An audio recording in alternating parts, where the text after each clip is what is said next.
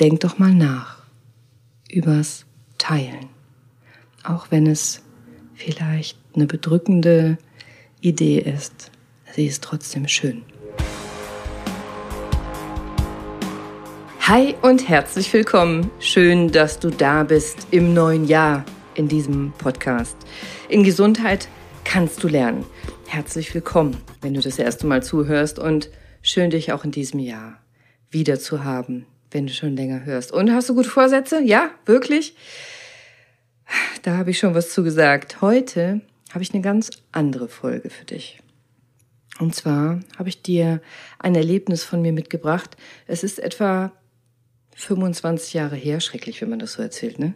Da habe ich mich sehr intensiv mit Organspende auseinandergesetzt. Denn damals durfte ich beide Seiten sehen, also Organentnahme und auch was passieren kann, was entstehen kann, wenn solche Gesten wie Organspende so viele Menschenleben retten können. Und trotzdem, das war hart für mich. Das war nicht leicht für mich, die Zeit damals. Und ich habe mich mehr als einmal im Leben gefragt, ob ich tatsächlich ernsthaft, ich Cordelia im Arztberuf richtig bin. Ob ich dahin gehöre oder ob ich ein Alien bin, ob alle anderen anders sind als ich. Und die folgende Geschichte habe ich geschrieben, weil sie mich so belastet und berührt hat, weil sie mir nachgelaufen ist, über die Bettdecke gelaufen, wie ich immer sage. Und ich bin heute, ja, 25 äh, Jahre älter. Ich weiß viel mehr. Ich kann so vieles so viel besser einordnen, verstehen, nachempfinden. Und wenn du diese Geschichte gleich hörst, und ich spreche da über meine chirurgischen Kollegen, die sind nicht kalt oder böse oder schlechte Menschen, die grenzen sich nur ab weil das die klassische Art und Weise war, damals damit umzugehen. Vielleicht ist es heute noch so, denn wir Ärzte, wir lernen das nicht. Ich habe es damals nicht gelernt, wir haben es damals nicht gelernt, wie wir umgehen mit Tod, Trauer, Unfall, Schock, Unglück, Schmerz, wie man Angehörigengespräche führt, wie man Sterbebegleitung macht. Das haben wir nicht gelernt. Wir haben die, den Zitronensäurezyklus gelernt und äh, ganz viele andere tolle Sachen, aber das nicht. Wir sollten einfach machen und wie wir selber damit umgehen, wie wir selber verarbeiten, was wir sehen und fühlen, unser Problem. Kein Problem. Und deswegen habe ich mir das dann von der Seele geschrieben und wenn du magst, lade ich dich ein, mitzukommen. Begleite mich in meinen ärztlichen Bereitschaftsdienst vor der Jahrtausendwende in der Uniklinik Düsseldorf, als ich Chirurgin war, wenn du magst. Aber es wird ein bisschen traurig, blutig, und kalt ums Herz. Aber ich bin immer noch hier und ich bin immer noch Ärztin und ich bin immer noch mit Leib und Seele und voller Liebe in dem Beruf. Und wenn du mitkommen magst hinter die Kulissen, so wie ich das damals empfunden habe im OP, dann nimm dir einen Tee oder ein anderes leckeres Getränk oder was immer du magst, kuschel dich in dein Sofa, entspann dich, geh in die Wanne und ich nehme dich mit wir gehen zusammen in den Operationssaal, wenn du magst.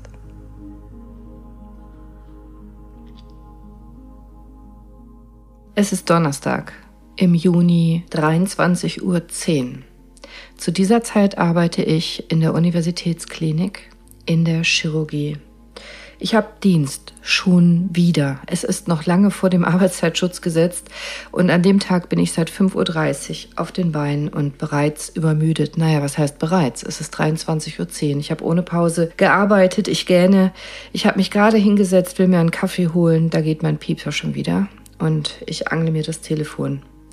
Ich will die Nummer. Was steht an? Und ich bete inständig, dass es nicht Schwerstverletzte sind. Du hast Glück, sagt mein Kollege am anderen Ende der Leitung. Bisher nur eine Multi in Saal 4. Eine Multi? Was ist denn das? Ach, Cordelia, ich habe vergessen, dass du noch so jung bist.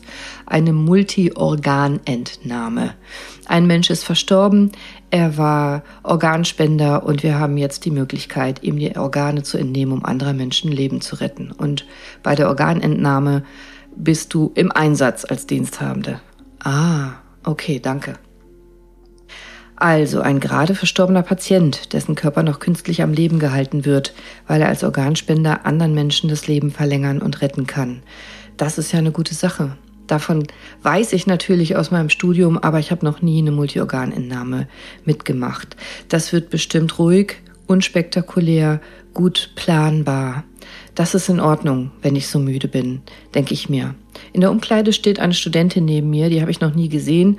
Die zieht sich mit mir um. Tanja heißt sie, sagt sie. Sie macht hier gerade ihr praktisches Jahr und in dieser Nacht will sie das allererste Mal bei einem Dienst dabei sein und fragt, ob ich was dagegen habe. Nein, natürlich nicht. Sie wirkt nett. Sie soll gerne mitmachen.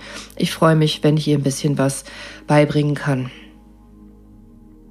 Im OP-Saal legt der Pfleger die chirurgischen Instrumente bereit, der Anästhesist fährt den Patienten rein. Es ist ein junger Mann. Ach du Schreck, denke ich. Der ist höchstens Mitte 20. Also äh, so wie ich, ich bin Ende 20. Oh Gott, der Arme. Der Patient wird gelagert. Ich funke meine beiden Oberärzte an vom Transplantationsteam und sage ihnen, dass wir fertig vorbereitet haben. Wir gehen uns waschen, steril waschen, wie vor einer richtigen OP. Es ist ja praktisch eine richtige OP. Tanja ist total aufgeregt und redet und redet ununterbrochen über ihr Studium, ihre Lebenspläne, ihre Prüfungen. Ich bin müde, mich nervt das so ein bisschen, aber ich reiß mich zusammen. Ich plaudere mit ihr, damit sie nicht so nervös ist. Ich wasche das OP-Feld steril ab und wir fangen an zu operieren. Eigentlich ist alles wie immer, wie in jeder OP. Der Anästhesist ist am Kopf des Patienten, blättert gelangweilt in einer Zeitschrift und linst ab und zu auf den Monitor, der unter der Decke angebracht ist. Blutdruck und Herzfrequenz werden automatisch überwacht und wir kriegen Töne, akustische Signale, sodass wir auch während des Operierens immer hören können, dass das Herz schlägt und alles in Ordnung ist. Wir schneiden mit einem Skalpell vom Brustbein bis zum Schambein auf. Wow, ein langer Schnitt, denke ich. Aber eigentlich ist das ja in Ordnung, weil es den Spender ja nicht mehr interessieren wird. So schlimm das klingt. Er blutet. Ich bin ein bisschen erstaunt, aber natürlich, ja, natürlich blutet er wie ein normaler Patient. Er ist ja auch noch am Leben, logischerweise. Also der Körper, biologisch, das Hirn ist schon tot. Er ist hirntot. Sonst wäre er nicht als Organspender zugelassen. Der Oberarzt der Bauchchirurgie wird sich später um die Leber kümmern. Der andere links von mir ist Gefäßchirurg. Ich habe ihn erst zweimal gesehen. Ich mag ihn nicht besonders gern. Ich finde ihn sehr, sehr grob und nicht besonders nett zu uns jüngeren Ärzten. Aber naja, für diesen Eingriff hier wird's gehen. Er wird später die Nieren transplantieren, denke ich mir. Schwierig. Wie soll ich beiden gleichzeitig assistieren? Saugen, schnauzt mich der eine an. Zieh mal hier, Mädchen, schreit der andere. Ich versuche nicht die Augen zu verdrehen, schaue kurz zu Tanja rüber, aber die starrt völlig fasziniert ins OP-Gebiet. Die ist abgelenkt. Naja, okay, ich versuche es allen recht zu machen. Und ich schaue mir wieder den jungen Mann an, Verkehrsunfall, hatte ich gehört. Ich versuche gleichzeitig die Haken zu halten, zu saugen und von dem anderen Oberarzt das OP-Gebiet von Blut frei zu halten. Ob er verheiratet war, ob er Kinder hatte. Er sieht wirklich jung aus. Vielleicht war es auch ein Student. Wir arbeiten uns durch das Unterhautfettgewebe, brennen großzügig blutende Gefäße mit der Brennpinzette weg. Es stinkt. Ich mag den Geruch nicht. Es stinkt widerlich nach verbranntem Fleisch. Weißer Rauch steigt auf. Ich halte den Sauger hinein und saug auch den Dampf, den Rauch weg. Seltsames Gefühl, finde ich. Hier zu stehen. Irgendwie wie in einer echten OP, aber irgendwie auch nicht. Und mich stört, dass wir diesem Menschen nicht mehr helfen können. Natürlich, wir helfen anderen Menschen damit. Aber in mir ist es wie zwei Stimmen, die mit mir sprechen. Eine, die es gut findet und den Sinn sieht und eine, die verwirrt ist und irritiert. Ich schaue mich um nach den Kollegen, aber die machen ihren Job wie immer ausdruckslos fast. Und dann merke ich, was mich stört dann kann ich den Finger reinlegen, was mich so irritiert. Die Art und Weise, wie wir operieren. Wir nehmen nämlich keine Rücksicht, weil wir ja auch keine Narbe haben werden. Wir nehmen keine Rücksicht auf den Flurschaden, den wir machen bis zu den Organen, weil der Patient ja schon verstorben ist und nicht mehr mit dem Flurschaden leben muss. Uns geht es doch jetzt nur um die Organe und die wollen wir bestmöglich entnehmen. Aber diese Art und Weise ist anders als das Operieren, wie ich das kenne. Ich frage mich, ob in diesem Moment seine Eltern auf dem OP-Flur sitzen oder seine Frau, wer jetzt um ihn weint. Ich versuche nicht daran zu denken, ich konzentriere mich, ich ermahne mich, Cordelia, mach das ordentlich. Ich halte den Leberhaken, wir kommen gut voran. Tanja versucht mit Gewalt einen sehr guten Eindruck zu machen und schleimt sich ein bisschen bei den Oberärzten ein. Naja, was soll's, so ein bisschen typisch Mediziner, das gibt's oft. Ich spüre den Herzschlag des Patienten, also ich meine des Spenders. Ich versuche nicht mehr Patient in meinem Kopf zu ihm zu sagen. Ich spüre den Herzschlag. Über den Haken wird sein Herzschlag weitergeleitet. Kräftig, gleichmäßig. Naja, es war ein junger und gesunder Mann.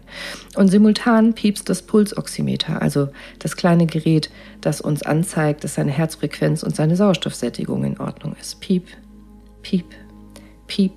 Ein Geräusch, das uns Chirurgen im OP eigentlich gar nicht mehr bewusst ist. Uns fällt es nur auf, wenn es fehlt. Solange es gleichmäßig piept, ist alles gut. Solange wir das hören, ist alles in Butter. Wir operieren, wir schweigen, wir arbeiten uns durch seine Organe und Eingeweide. Einen seltsamen Beruf habe ich mir ausgesucht. Wieso, wieso bin ich Chirurgin geworden? Was mache ich da eigentlich? Jetzt halte ich sein Herz mit meiner flachen Hand weg, damit der Kollege bessere Sicht auf die Leber hat. Ich frage mich, wie viele seiner Freunde jetzt ahnungslos vom Fernseher sitzen, während wir ihn ausweiden. Und wenn ich das laut sagen würde, würde ich Ärger bekommen, weil ich den Eindruck habe, mich versteht hier niemand. Aber es ist ja auch nicht mein Job, verstanden zu werden, sondern hier gute Dienste zu leisten. Eiswasser, befiehlt der eine Kollege. Ich stutze Eiswasser. Ach, na klar. Jetzt wird mir klar, warum. Wir müssen seinen Körper runterkühlen.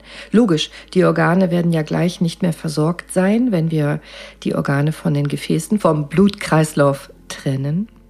Und dann müssen sie runtergekühlt werden, damit wir sie dann gut transportieren können zum nächsten Menschen, dem wir damit helfen können. Also wir müssen den Stoffwechsel reduzieren. Literweise schütten wir Wasser mit Eiswürfeln in den aufgeschnittenen Körper. Immer wieder verteilen die Eiswürfel in seinem aufgeschnittenen Leib irgendwie grotesk, wie in einem Horrorfilm. Ich spüre förmlich, wie seine Körpertemperatur sinkt. Und ich schaue immer wieder die Kollegen an und diese Tanja, aber die sind irgendwie alle cool. Die machen alle ihren Job und die sind alle total konzentriert. Und offenbar bin ich der einzige Mensch, der hier irritiert ist. Und ich frage mich immer wieder, wie dieser Mensch, der hier vor mir liegt, wohl heißt, äh, hieß, wer er war. Ich weiß überhaupt nichts von ihm. Und trotzdem bin ich die Einzige in seinem Leben, der je sein schlagendes Herz in der Hand hielt und seine Lungenflügel berührt hat, während er atmete. Der Monitor alarmiert. Herzrhythmusstörung. Ja, klar, natürlich. Eine Folge der Unterkühlung. Das Herz fängt an zu stolpern. Ich beruhige mich selbst, denn es ist ein natürlicher Reflex als Ärztin und Notärztin, dass ich auf Herzrhythmusstörungen und auch als Chirurgin, dass ich auf Herzrhythmusstörungen reagiere. Aber es ist ja alles gut. Alles normal, Cordelia. Cordelia, sag ich mir, du kannst hier kein Leben retten. Er ist schon tot. Mann. Abgefahrenes Gefühl, komisches Gefühl. Die Kollegen arbeiten weiter. Tanja ist völlig versunken in die Anatomie des Mannes. Sie kriegt von meinen Gedanken gar nichts mit. Die Oberärzte sowieso nicht, schon lange nicht mehr, glaube ich. Ich glaube, die machen sich schon lange keinen Kopf mehr. Ich sehe es in den ausdruckslosen Mienen oder wenigstens interpretiere ich das rein. Sein Herz stolpert in meiner Hand immer mehr. Es fühlt sich schrecklich an, finde ich, wie ein stotternder Motor. Die Körpertemperatur sinkt immer weiter runter, 30 Grad. Der Monitor alarmiert, Herzflattern. Vorhof- und Kammeraktionen schlagen jetzt unabhängig voneinander. Das Herz ist sozusagen von Vorhof und Kammer getrennt voneinander. Also eine lebensbedrohliche Situation, wäre der Mensch noch lebendig, aber es ist ja in Ordnung. Ich habe diesen dringenden Impuls, ihn zu retten, aber ich kann ja gar nichts tun. Ich soll ja gar nichts tun. Ruhig, Cordelia, denke ich. Das ist kein Notarzteinsatz. Das ist keine echte normale OP. Entspann dich. Der Anästhesist stellt fast gelangweilt die Alarme auf stumm. Der Blutdruck des Patienten, äh, des Spenders fällt. Körpertemperatur 25 Grad. Jetzt ist es mit dem Leben nicht mehr vereinbar, weiß ich. Äh, natürlich nicht. Da sind sie wieder meine zwei Stimmen in meinem Kopf die unerfahrene, naive, emotionale Cordelia-Stimme und die souverän sachliche, chirurgische, erwachsene Cordelia, die die emotionale beruhigt. Träumen Sie, fährt mich der Gefäßchirurg an. Machen Sie mit gefälligst. Er tauscht einen bedeutungsvollen Blick mit Tanja und deutet mit dem Kopf in meine Richtung. Tanja nickt verächtlich. Blöde Kuh, denke ich. Kammerflimmern. Jetzt hat das Herz aufgehört zu schlagen. Der Monitor blinkt wie wild und will uns alarmieren, was zu tun. Das ist ja auch seine Aufgabe und zeigt eine unruhige Linie. Alle Alarme gehen an. Dann bleibt die Linie ganz waagerecht. Flatline nennen wir das. Flache Linie, Asystolie, Herz, Stillstand. Sein Herz hat aufgehört zu schlagen. Hundertmal habe ich diese Linie schon gesehen, aber es ist das erste Mal, dass von mir keine Reaktion erwartet wird und vor allem keine Emotion erwartet wird. Ich muss nichts machen, denke ich, alles okay. Der Monitor macht ein trockenes Klick, als er sich selbst abschaltet und in der stillen Geschäftigkeit höre ich sein leises elektrostatisches Knistern. Stille. Das Herz in meiner Hand zuckt nur noch ganz oberflächlich, dann gar nicht mehr. Wupp, der Monitor springt wieder an. In großen Buchstaben steht da Monitor in Bereitschaft. So kenne ich es zwischen den OPs, wenn kein Patient da liegt. Aber da liegt er noch. Und das rege Treiben um mich rum geht unbeeindruckt weiter. Wir müssen ja die Organe retten, die Organe entfernen, transplantieren. Patient tot, nein, äh, das war er ja schon. Also klar, ja, das ist da, aber Organe gerettet. Jetzt ist die Leber draußen und ihre Präparation macht der Oberarzt auf einem Nebentisch weiter. Ich löse langsam meine Finger von dem erkalteten Herzmuskel. Bin ich eigentlich die einzige Person, die hier Anteil nimmt? Was stimmt denn nicht mit mir? Oder kann ich nur nicht sehen, was mit den Kollegen los ist? Bin ich nicht geeignet als Chirurgin? Hätte ich nicht Ärztin werden dürfen? Monitor in Bereitschaft. Ich starre auf die Buchstaben. Wahrscheinlich bin ich einfach nur müde. Ich bin zu jung, ich bin zu unerfahren. Das ist meine erste Multi. Ich bin seit 24 Stunden nonstop auf den Beinen. Ich seufze laut und ernte missbilligende Blicke von der Seite. Ach, ihr könnt mich mal gerne haben, denke ich. Ich stelle mir vor, wie die Seele dieses Mannes jetzt Frieden findet während wir ignoranten Akademiker gefühllos an ihm rumschnipseln, weil so kommt's mir vor. Innerlich entschuldige ich mich bei ihm. Ich wünsche ihm eine gute Reise. Ich danke ihm für die Organspende und ich wünsche seiner Seele, dass sie in Frieden gehen kann, wohin auch immer.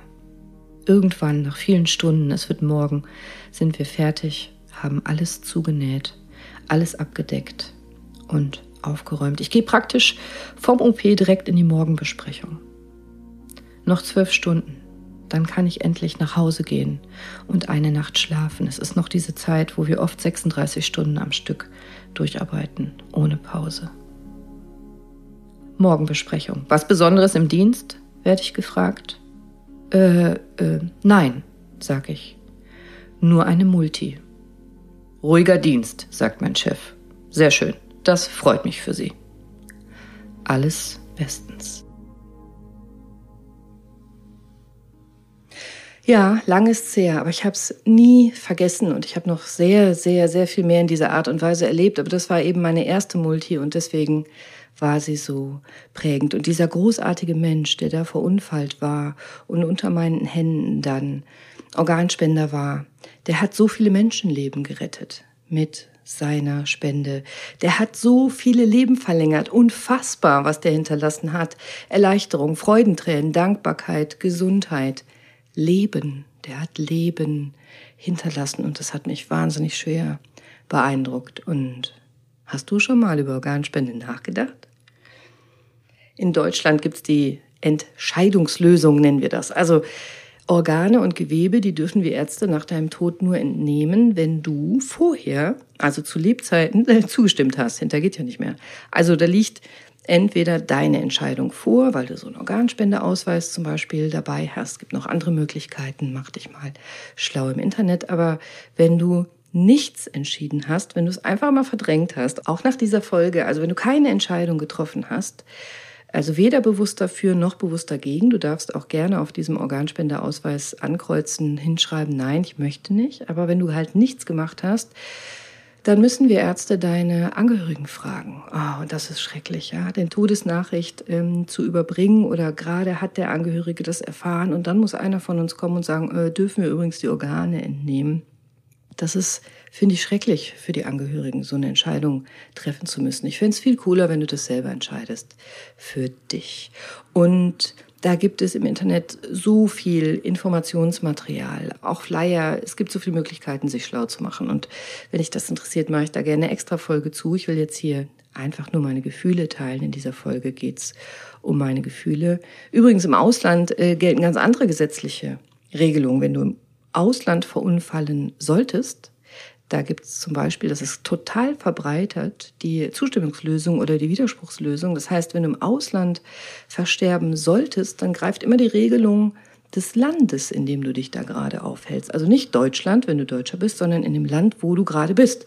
Kann also sein, in dem Land gilt das Recht, wenn du dort verstirbst, dann werden deine Organe entnommen zur Spende. Also mach dich schlau, wenn du irgendwo hinreist, was dort für eine Regelung ist, wenn dich das berührt oder interessiert. Ich würde es feiern, wenn du drüber nachdenken würdest für andere Menschen, dieses Jahr im Zweifel was zu hinterlassen. Es geht ja auch eine Plasmaspende oder eine Blutspende. Das hilft auch sehr. Aber in dieser Folge meine ich vielleicht, denkst du mal drüber nach, was du hinterlassen könntest für andere, falls dich so ein Schicksalsschlag trifft. Und natürlich wünsche ich dir von ganzem Herzen, dass du kerngesund und glücklich lebst, so lange und so gut und so, wie du dir das erhoffst, erträumst und erwünschst. Und gerne unterstütze ich dich dabei und gerne helfe ich dir dabei, Gesundheit zu erschaffen.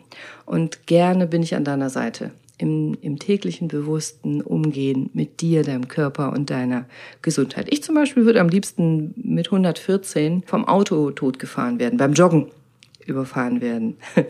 Oder noch besser vielleicht abends ganz bewusst entspannt und gelassen einschlafen, weil ich weiß, für alles ist gesorgt, die Nachwelt weiß Bescheid, alles ist geregelt. Ich kann mich davon machen. Das wären so meine Ideen. Aber du weißt ja nie, was morgen ist. Übrigens, PS, es gibt überhaupt keine Altersbegrenzung für eine Organspende. Also die Ausrede zählt nicht. Ich freue mich, wenn du dich von mir ein bisschen berührt fühlst und drüber nachdenkst, was du vielleicht für andere tun kannst. Und jetzt sei bewusst, sei mindful. Neues Jahr, vielleicht mal neue Gedanken. Denk doch mal nach übers Teilen. Auch wenn es vielleicht eine bedrückende Idee ist, sie ist trotzdem schön.